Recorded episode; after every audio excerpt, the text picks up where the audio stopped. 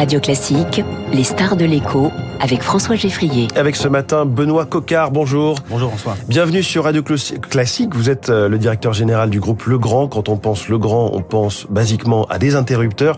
C'est un petit peu le produit le plus nécessaire du moment puisqu'on doit éteindre plus avec la sobriété énergétique. C'est une opportunité pour vous, ce, ce mot-clé Alors on fait quand même aujourd'hui beaucoup plus que, que les interrupteurs. Euh, oui, évidemment, euh, la crise énergétique entraîne un certain nombre de, conséquences pour le grand. Comme beaucoup de sociétés, ce sont des coûts en plus qu'il nous faut compenser.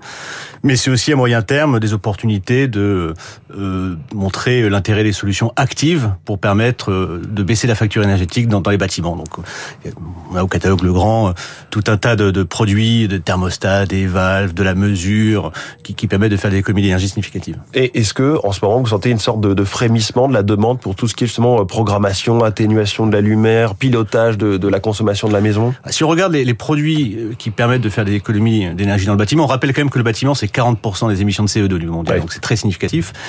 Euh, c'est à peu près 20% du chiffre d'affaires de Legrand. Et si on se concentre sur l'Europe, on voit que ces produits-là euh, ont une croissance sur deux ans supérieure de 10 points au reste de l'offre Legrand. Donc clairement, il y a, il y a un frémissement et on, on, voit bien que, je parlais de, de thermostat, c'est des oui. sujets qui aujourd'hui sont au, au, cœur de l'actualité puisque c'est des produits qui permettent euh, de faire baisser significativement sa facture électrique. Et vous-même, chez, chez Legrand, vous avez pris des engagements, notamment en lien avec le dispositif EcoWatt, la fameuse météo du réseau électrique français. Globalement, vous doublez vos objectifs de réduction de consommation d'énergie. Comment vous faites pour les Alors, doubler? Effectivement, on avait prévu entre 2021 et 2023 de baisser de 8% notre consommation d'énergie. Alors, on peut remarquer que ça vient après une décennie où on a fait beaucoup d'efforts, puisque entre deux, euh, sur les dix dernières années, on a baissé de 35% notre facture énergétique, avec notre chiffre d'affaires augmenté de 65%. Ouais. Donc, pour un euro de chiffre d'affaires fabriqué, on le fait avec moitié moins d'énergie qu'il y a 10 ans. Malgré tout, on a décidé de, doubler notre notre effort et on passe de, de, moins 8 à moins 15. Alors on le fait bah déjà en mettant dans nos bâtiments, en systématisant dans nos bâtiments nos propres solutions qui permettent de faire par exemple des économies. Ça paraît normal. Ce qui paraît, ce qui paraît, ce qui paraît assez logique. On le fait en popularisant les éco-gestes. On le fait en travaillant sur nos usines pour les rendre plus plus efficaces. Par exemple, on remplace des, des presses hydrauliques par les presses électriques. Voilà. Donc on a tout un ensemble de solutions de manière à pouvoir faire des, des réductions d'énergie de l'ordre de, de 15% en deux ans. Alors vous avez publié vos résultats, je lisais ce matin même, il y a à peine plus d'un quart d'heure, 20% de hausse de vos ventes sur les 9 premiers mois de l'année, 16% de hausse du résultat net. Ça va plutôt bien pour vous dans tout ce contexte dont on vient de parler? Ça, ça va plutôt bien. Ce sont des résultats solides dans un contexte, il faut le, le dire, hein, qui est un contexte quand même compliqué. C'est un contexte de hausse euh, forte des matières premières, des composants, de difficultés à se provisionner en composants électroniques, de, de chocs géopolitiques que vous connaissez bien. Dans ce contexte-là, effectivement, avoir une belle croissance de chiffre d'affaires, des marges opérationnelles qui se tiennent. 20%. Euh, à 20,2% en marge opérationnelle, une hausse de résultat, du résultat net de 16%. Ce sont des résultats, effectivement, que l'on considère comme solides. Solides. Est-ce que les perspectives sont bonnes? Puisque vous le dites, vous êtes présent euh, indirectement dans la construction. On sait que c'est un indicateur avancé ou la rénovation aussi. Est-ce qu'il faut craindre une récession en France, en Europe, là, pour tout début 2023 Alors, On n'est pas les meilleurs, euh, la, la, société la mieux placée pour euh, vous dire ce, ce, que seront les trends dans quelques trimestres, parce qu'on n'a pas de carnet de commandes. Donc, on, en fait, on, on, livre euh, les produits sur stock au fur et à mesure que la demande arrive. Donc, je suis incapable de vous dire ce que je vais devoir livrer dans un mois, dans deux mois, dans trois mois. Vous avez quelques idées, à mon avis. Alors, je, je, pas, pas l'indicateur avancé. Ensuite, si vous voulez, nous, on se prépare pour tous les cas de figure. Euh, on considère que on a un certain nombre d'atouts pour résister si jamais l'économie ralentit. On peut en citer quelques-uns. On est très présent dans la rénovation, par exemple. Oui. 45% de notre chiffre d'affaires, c'est la rénovation, qui a tendance à être un peu moins cyclique que le neuf. Euh, un tiers de notre chiffre d'affaires est fait sur ce qu'on appelle les segments à forte croissance. L'efficacité énergétique, on en a parlé, les centres de données, les produits connectés, qui, on pense, quel que soit l'état de l'économie, devraient euh, se comporter mieux que que, euh, que, que l'économie générale. Donc, on a un certain nombre d'atouts pour pour résister. Maintenant, euh, qu'est-ce que sera l'économie en, en, mmh. en 2023 On est comme tout le monde, on, on regarde les études et, et, on attend de voir. On regardait aussi les débats à l'Assemblée quand on voit des, des crédits euh, votés, parfois tout d'un coup 12 milliards d'euros supplémentaires pour la rénovation énergétique. Finalement, c'est annulé avec le, le 49.3. Oui, bien sûr, on, on regarde ça. Je, je crois qu'il y a maintenant une forme de consensus politique sur le fait, non seulement français, mais en tout cas européen, sur le fait qu'il faut euh, mettre en place un certain nombre d'actions pour euh, atteindre la neutralité carbone euh, en, en, 2050. Alors par-delà les aléas politiques de, de, court terme, je crois que le cap mmh. est maintenant clair pour tout le monde. Et je, je peux comment comment féliciter. Alors cette inflation, euh, vous, vous subissez quelle hausse sur vos propres factures? Est-ce que c'est l'énergie qui est le, le, le poste qui, a, qui est le plus touché?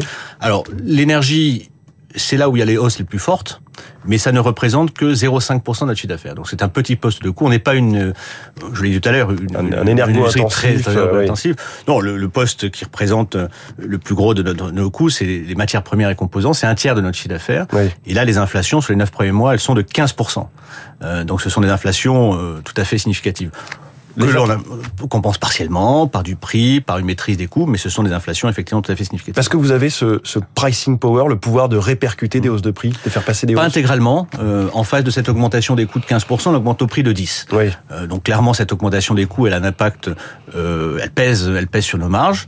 Bon, mais on a par ailleurs un certain nombre d'autres outils pour pour compenser l'impact négatif que ça a sur nos marges. Ça va être, voilà, par exemple en face de notre hausse de, de chiffre d'affaires de 10%, on a nos coûts euh, de production commercio-administrative qui ne manque que de 7. Oui. Voilà. Donc ça fait partie des, des, de notre boîte à outils pour limiter l'impact sur nos comptes de cette hausse des matières. Alors Benoît Coquin, directeur général de Legrand, quand on voit les tensions géopolitiques, euh, l'Ukraine, la Chine, l'Iran, le protectionnisme américain, quand on dirige comme vous un groupe mondial, au-delà de la distance et du coût de la main d'œuvre, de plus en plus il y a aussi la question des, des boucliers tarifaires sur l'énergie. Je pense à l'Allemagne ou encore des subventions publiques euh, qui peuvent être attribuées, par exemple les, les méga usines de batteries. Tout ça, ça entre de plus en plus en ligne de compte pour choisir des implantations, décider de l'orientation de vos stratégies Alors, On n'est pas tellement euh, chez Legrand dans les dispositifs que, que, vous, que vous décrivez.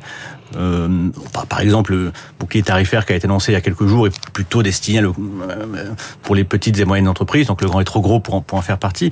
Bon, je pense que quand on est dans un environnement aussi mouvant, euh, le, le, mot d'ordre c'est de savoir s'adapter. Donc il faut rester euh, mobile, à l'affût des opportunités. Est-ce que vous avez revu voilà. votre chaîne de valeur, par exemple, par rapport à toute cette production dont on parle? L'essentiel de ce qu'on vend en Europe est fabriqué en Europe. Donc on n'a pas cette problématique. Voilà, on a un gros flux entre la Chine et les États-Unis, mais l'essentiel de ce qu'on vend en Europe est fabriqué en Europe. On peut prendre l'exemple français. La France, c'est 15% de notre chiffre d'affaires, c'est 25% de notre dispositif de production et c'est 30% de notre R&D.